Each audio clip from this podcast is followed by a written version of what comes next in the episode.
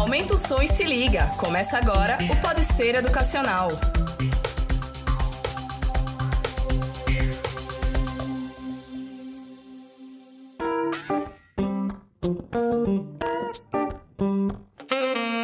E aí, rapaziada, estamos começando mais um Pode Ser Educacional, o seu programa com muita informação e entretenimento. Nós estamos hoje aqui reunidos para falar sobre é, o mercado, né? Sabemos que estamos nesse período de pandemia do coronavírus, então queremos saber o que é que vai acontecer com esse mercado. Será que ele vai mudar? Será que as relações entre os consumidores e o próprio comércio vai mudar também? Para conversar com a gente sobre isso, eu tô aqui com meu amigo jornalista lá de Fortaleza, Diogo. Tudo bem, Diogo? Opa, bom dia, tudo bem? Um prazer estar aqui gravando Pode Ser Educacional. Sim, tá gravando o primeiro Pode Ser, né, com a gente? É a primeira experiência, vamos ver como é que eu vou me sair.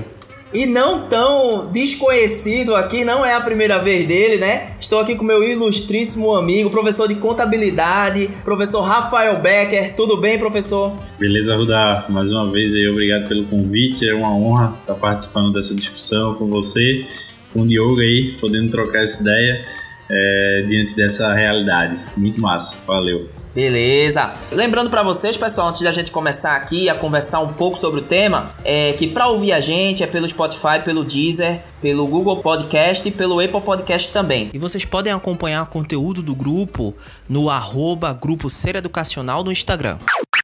Então, vamos falar um pouquinho aí desse de, de como esse, essa pandemia está refletindo no mercado. É, tá mudando tudo, né, professor? Tudo, tudo tá, tá se adaptando, se organizando, né? É, vocês estão, como é que vocês estão passando por essa pandemia? Para antes da gente começar, eu queria saber de vocês aí, como é que tá, como é que vocês estão passando? Pois é, Rodar, é um momento de diferente, né, para todos nós. É um momento que na, na primeira na primeira característica foi um susto assim. Eu falo, eu acredito que de forma geral, tanto no contexto pessoal quanto no contexto empresarial.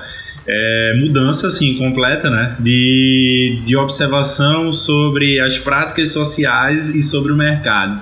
Então é, eu acredito que estamos vivendo um momento de adaptação e de reinvenção da, nesses quase dois meses aí se eu não me engano 50 e poucos dias ou seja quase Sim. dois meses de isolamento é, no primeiro foi um choque né é, como que as coisas iam acontecer funcionar e no segundo momento a gente observa a adaptação e reinvenção. Eu acho que tem muita coisa pela frente ainda e a gente vai observar um pouco mais discutir essas realidades. Sim, sim. E você, Diogo, como é que tá passando aí nessa pandemia? Ó, aqui em Fortaleza a gente começou lá no metade de março e uma coisa que eu fiquei é, me perguntando, eu falei, meu Deus, como é que a gente vai com, conseguir, né, ter, é, não sair para o mercado, não sair para encontrar com os amigos, não ir ao trabalho, a gente começou no, nesse regime home office, então é uma coisa muito diferente que eu acredito que nenhum de nós passou por isso na vida, né? Uma situação que parece ser simples, ah, é só ficar em casa, mas não é. Você tem que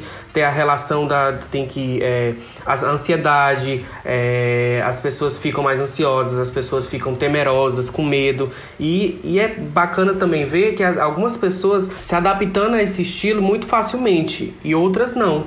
Né? Seria bacana até a gente alertar e conversar sobre essa parte também. Por exemplo, tem um lado positivo, cara. É, por exemplo, Diogo aqui, tô conhecendo hoje, se nós não tivéssemos numa realidade remota, dificilmente eu poderia estar trocando essa ideia com ele, olhando para ele, é, interagindo com ele, observando um cara de Fortaleza, mesmo que do Nordeste, mas um pouco de realidade diferente. É, e assim, ou seja, tem seus pontos positivos também.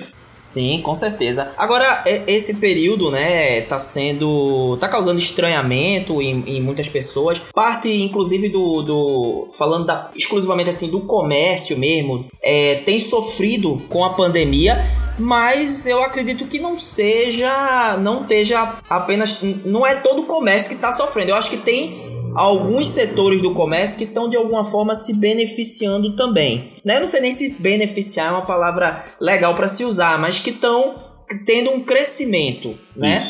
É, você identifica, professor, algum desses setores que, que tem um crescimento aqui já é muito fácil de identificar? Bem, é, sim, sim. A gente consegue observar o crescimento quase que exclusivamente de dois segmentos principais, né? É, ou seja, segmentos essenciais, como por exemplo supermercado ou comércio varejista ou não que, que vende alimentos de forma geral, só que alimentos básicos. A gente vai falar um pouco sobre o impacto em alimentos, por exemplo, fora de casa, restaurantes e tal. Mas supermercados teve uma, uma potencialidade maior de desenvolvimento, até porque é, com o isolamento nós precisamos ficar em casa e, consequentemente, o consumo fora de casa freou bastante. E outra característica interessante é o segmento de farmácia. Tanto é se a gente pudesse fazer uma análise até é, macroeconômica de mercado e de bolsa tal, entrando nessa discussão, a gente poderia observar que as empresas listadas na bolsa é, relacionadas à farmácia tiveram até um desenvolvimento é, maior do que o esperado nesse período. Então, em contrapartida, grande parte das outras dos outros segmentos foram afetados negativamente. Isso sem dúvida alguma é, construção civil, moda, é, alimento, alimento fora de casa, é, segmento educacional. A indústria automobilística. A né, indústria também. automobilística, a indústria logística também e a de transporte, de turismo, enfim, é, pelo isolamento, né? Mas, consequentemente, a gente observa que esses, esses dois, dois segmentos principais, é, mercado, supermercado e tal, e farmácia, tiveram um, um aumento é, significativo nesse período. Agora, professor, é, a gente consegue analisar também uma coisa muito interessante relacionado às entregas delivery, né? Por exemplo, o pessoal Isso. que trabalha com iFood, é, eu, eu eu consumo muito pelo iFood e mais nesse período de quarentena que a gente realmente não pode sair para se alimentar, para encontrar com a galera e eu vejo que realmente é, tem aumentado, pelo menos eu percebo isso aqui em Fortaleza. Né? A gente vê muita gente com moto saindo pela cidade para entregar. Então, os restaurantes eles estão é, é, oferecendo o serviço, só que para entrega. Não tem aquela coisa de você chegar e ir até o local, mas a entrega, pelo menos aqui em Fortaleza, está acontecendo normalmente. E é uma, é uma forma de crescimento também, né? De negócio. Isso, inclusive, cara, é... nós no Brasil, principalmente no Nordeste, ainda não temos muito esse, esse conceito que a galera usa fora, é, Europa principalmente, de restaurante fantasma. Restaurante fantasma no sentido de que, tipo, é, grande parte da sua operação é delivery. Consequentemente, os custos da manutenção da, da operação de um restaurante de entrega, delivery, são diminuídos. E daí, ou seja, vai precisar mais do que nunca de serviços como esse, como é, de entrega, iFood e assim sucessivamente. E é outra, outra reflexão pra gente é que, tipo, esses, mesmo que esses serviços sejam novos, eles ainda precisam ser aprimorados. Eles ainda precisam ser desenvolvidos.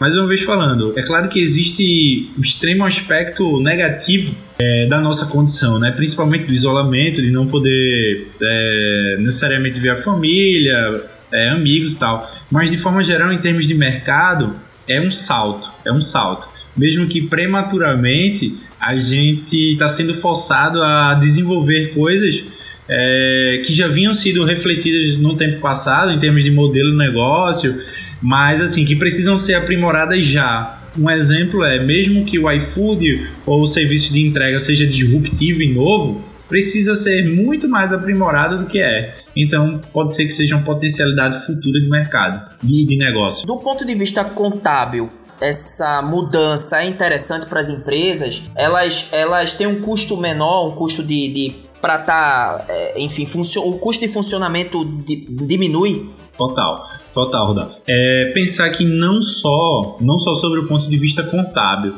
partindo, partindo da premissa, por exemplo, macroeconômica. Eu não, eu não sou professor de economia, mas aí é, a ciência contábil é uma ciência social que é irmã, por exemplo, da ciência econômica.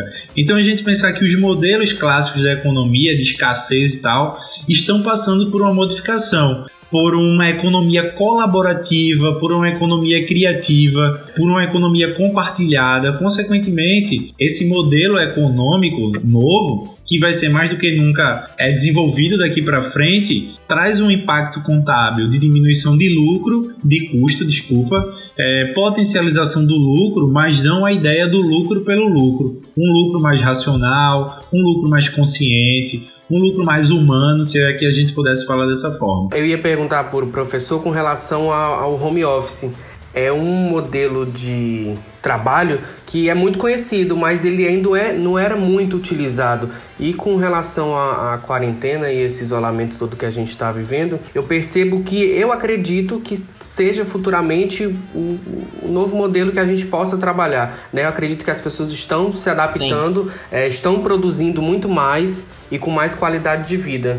Eu acho bastante é, é, importante a gente ressaltar isso, que esse modelo novo de, de trabalho, de produção e tal, tem sido, é, é um benefício também, tem sido um benefício. Por muito, Diogo. Ótima reflexão da tua parte. É, eu dou aula para a galera de humanas, exatas e saúde e é algo que eu tenho é, mais do que nunca buscado que eles entendam e que eles tenham essa mesma reflexão que tu, né? Porque para nossa para nossa realidade, até pouco tempo atrás, o home office era mais para galera de tecnologia, onde vai ter que entregar demandas de, de projetos e tal. E hoje a gente vê, a gente se vê numa realidade onde o home office é também de atividades burocráticas é, menos, é, sei lá, intelectualizadas ou, ou mais dependentes de um, de um local. E, consequentemente, cara, é, a gente vai observar a mudança também nesse formato. Outra reflexão que a gente precisa ter é: será que os gestores também estariam prontos para gerenciar equipes home office? Por exemplo, eu não sei vocês, mas a sensação é que a gente trabalha mais estando em casa. É, consequentemente, a gente precisa de muito mais disciplina,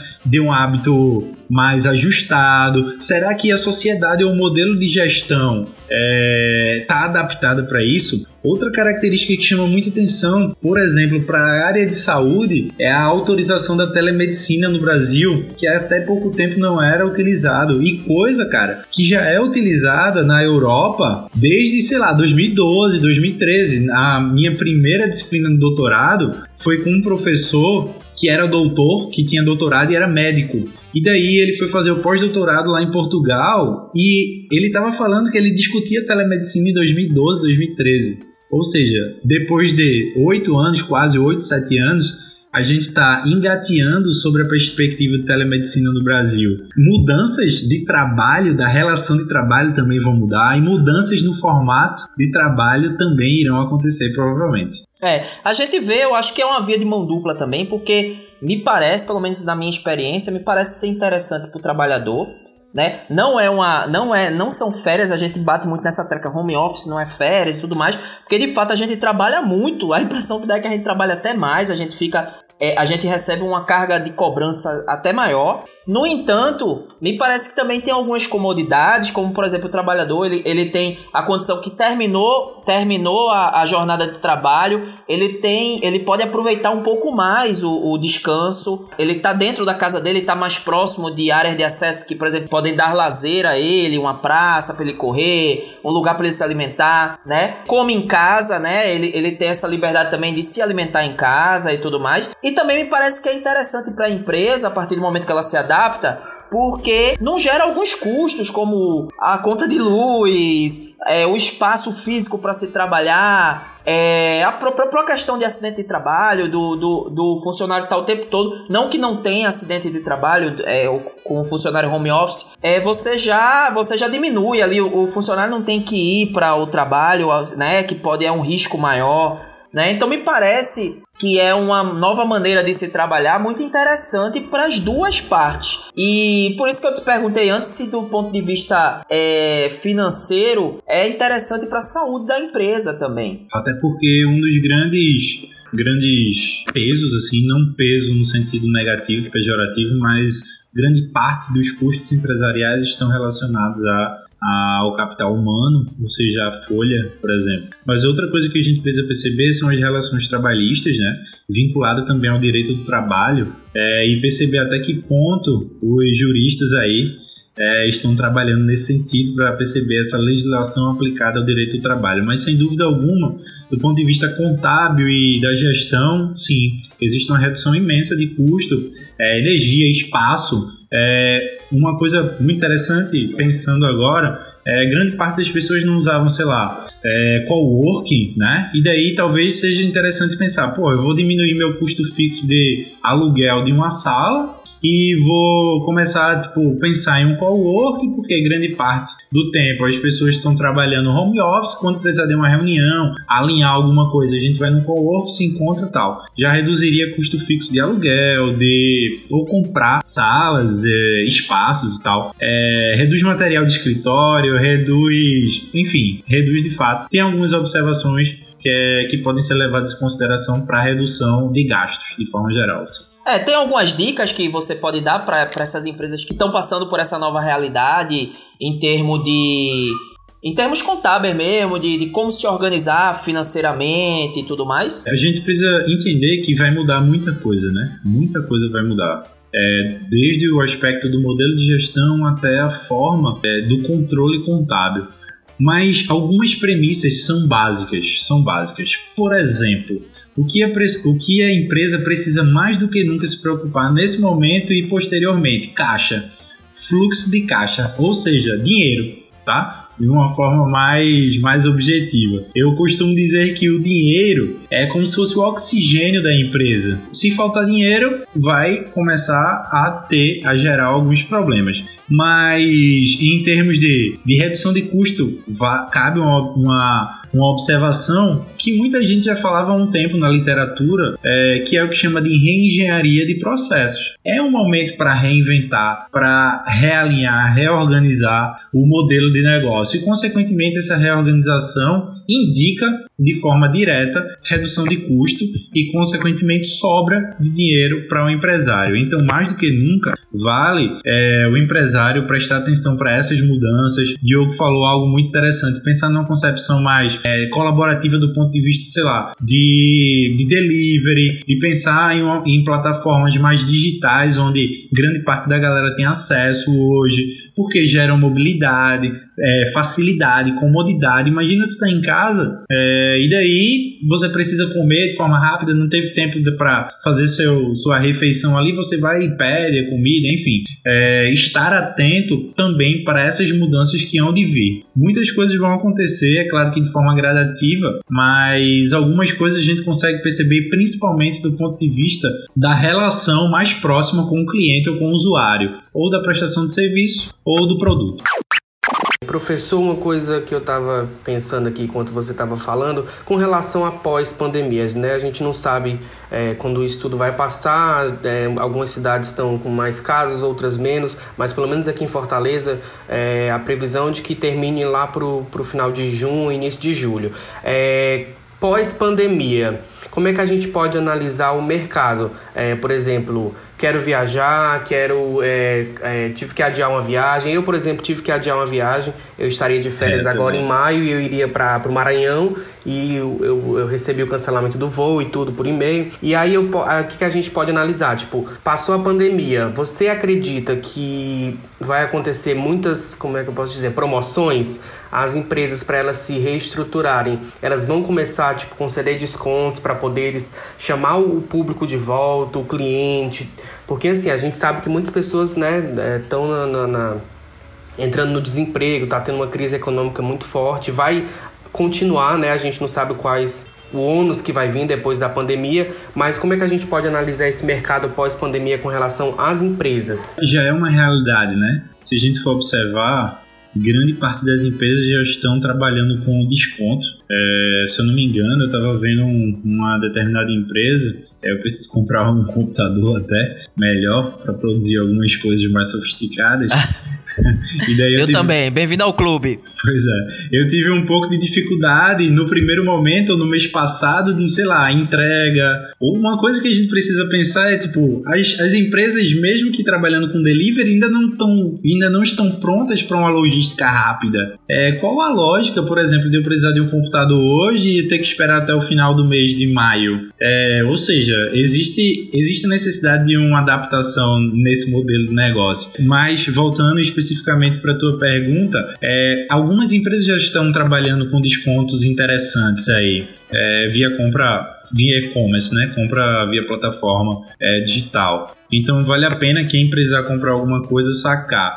Mas em contrapartida, falando sobre o ponto de vista do usuário, eu acho que esse não é o momento para se gastar porque é um momento muito é, turbulento, é um momento muito nebuloso do ponto de vista de neblina, assim. A gente não sabe o que vai acontecer posteriormente. É, tu falava de viagem e eu vou usar o gancho da viagem para entrar em outra discussão que é até que ponto a gente vai estar seguro, por exemplo, para viajar para outro estado ou para outro país, é, se a gente nem sabe se, se pode ser é, contaminado novamente por esse vírus, visto que é um vírus é, novo, né, supostamente novo.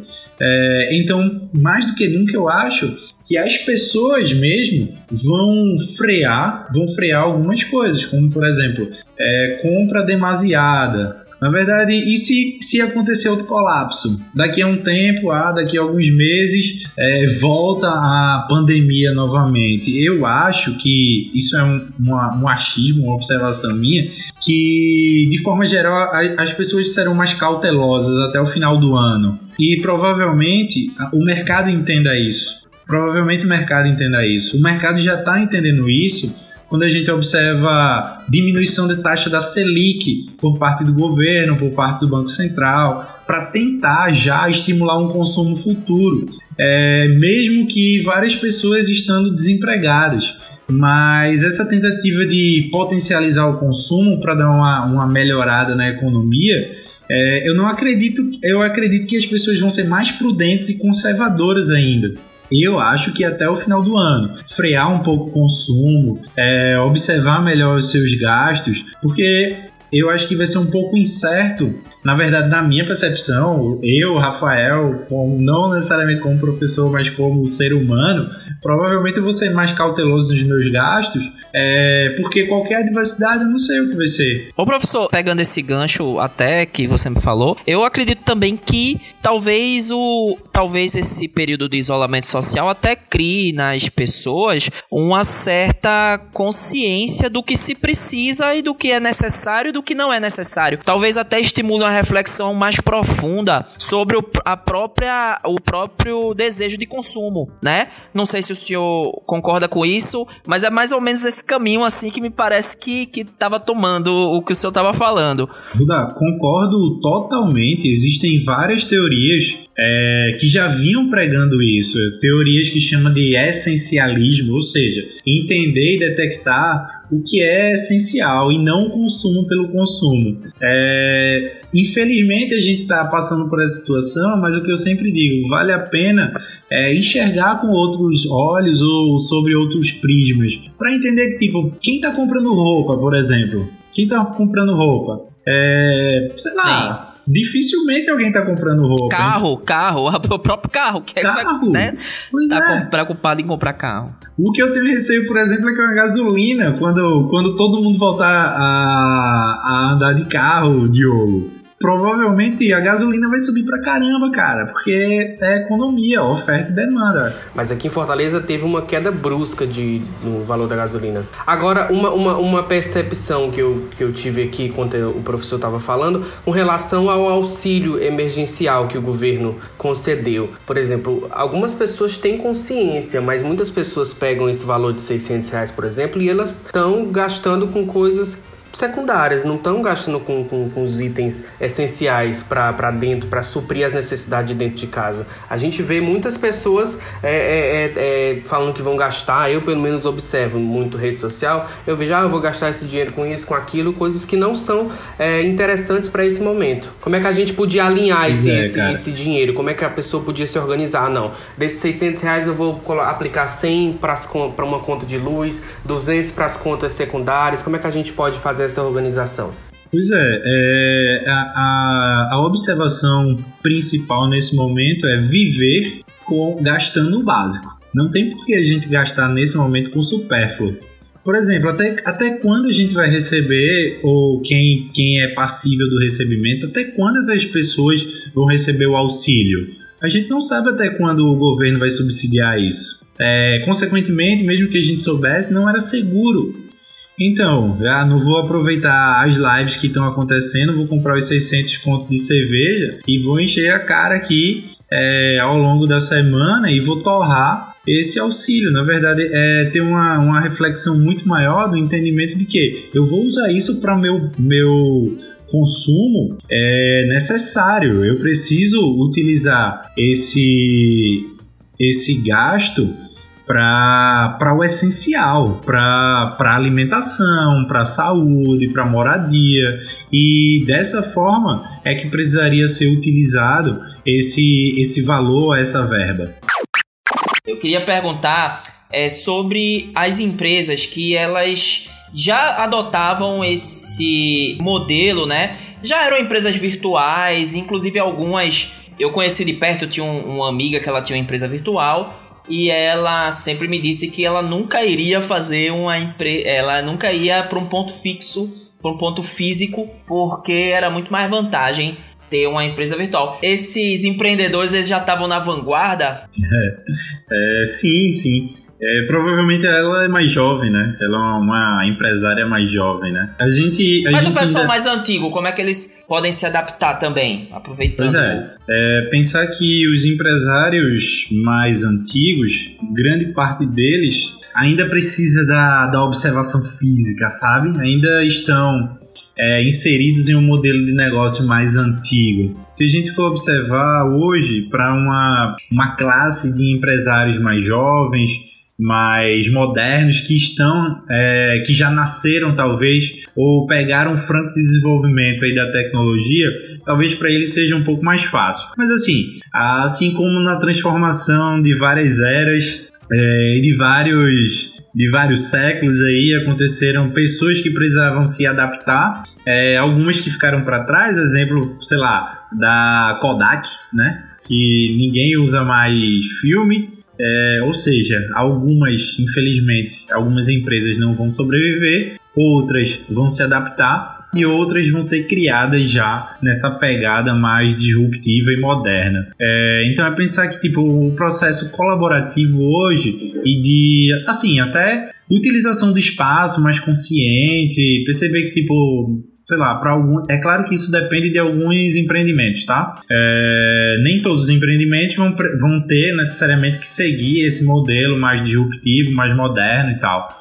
É, alguns vão sim conseguir se adaptar, outros não. E outros é muito mais fácil já empregar nascendo assim, nascendo tecnológico e outros um pouco mais difíceis vão se adaptando ao longo do tempo. É, o senhor tinha me falado, tinha falado pra gente que era muito importante é ter caixa, né? Ou seja, ter dinheiro. Tem alguma dica para dar para essas empresas? Como, como é que a gente consegue poupar agora? Nesse... Eu sei que já existe uma, uma redução natural de custos, mas como é que se poupa de maneira consciente? Falando do ponto de vista pessoal, eu vou falar do ponto de vista pessoal e falar do ponto de vista empresarial. Falando do ponto de vista pessoal, é como eu falava, identificar que vale a pena frear um pouco o consumo com gastos supérfluos. É entender que nesse momento é, a, é ideal que a postura seja um pouco mais conservadora. É perceber que tipo é melhor segurar um pouco a onda para ver como que dos gastos, né, para ver como que a situação vai se comportar e a partir daí voltar talvez ou não para um padrão de consumo um pouco mais elevado. Mas nesse momento é focar nos, nos gastos básicos, como sei lá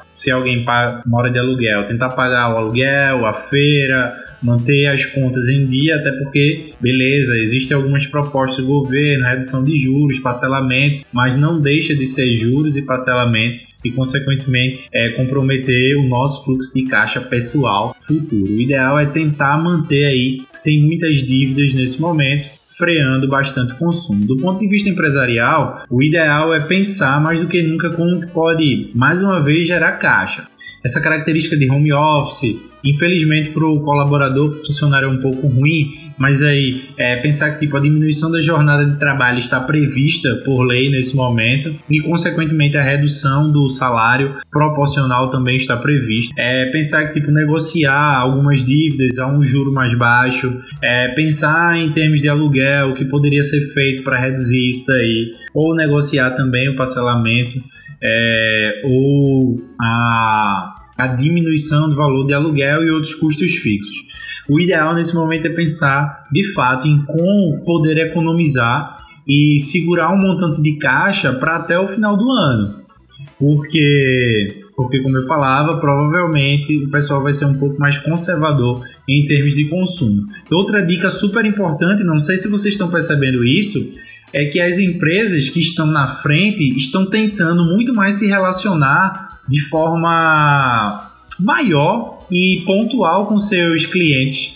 É, não sei se vocês percebem isso, tipo, recebendo, sei lá, é, direct. Uma cartinha, né? Cartinha. Sim, sim.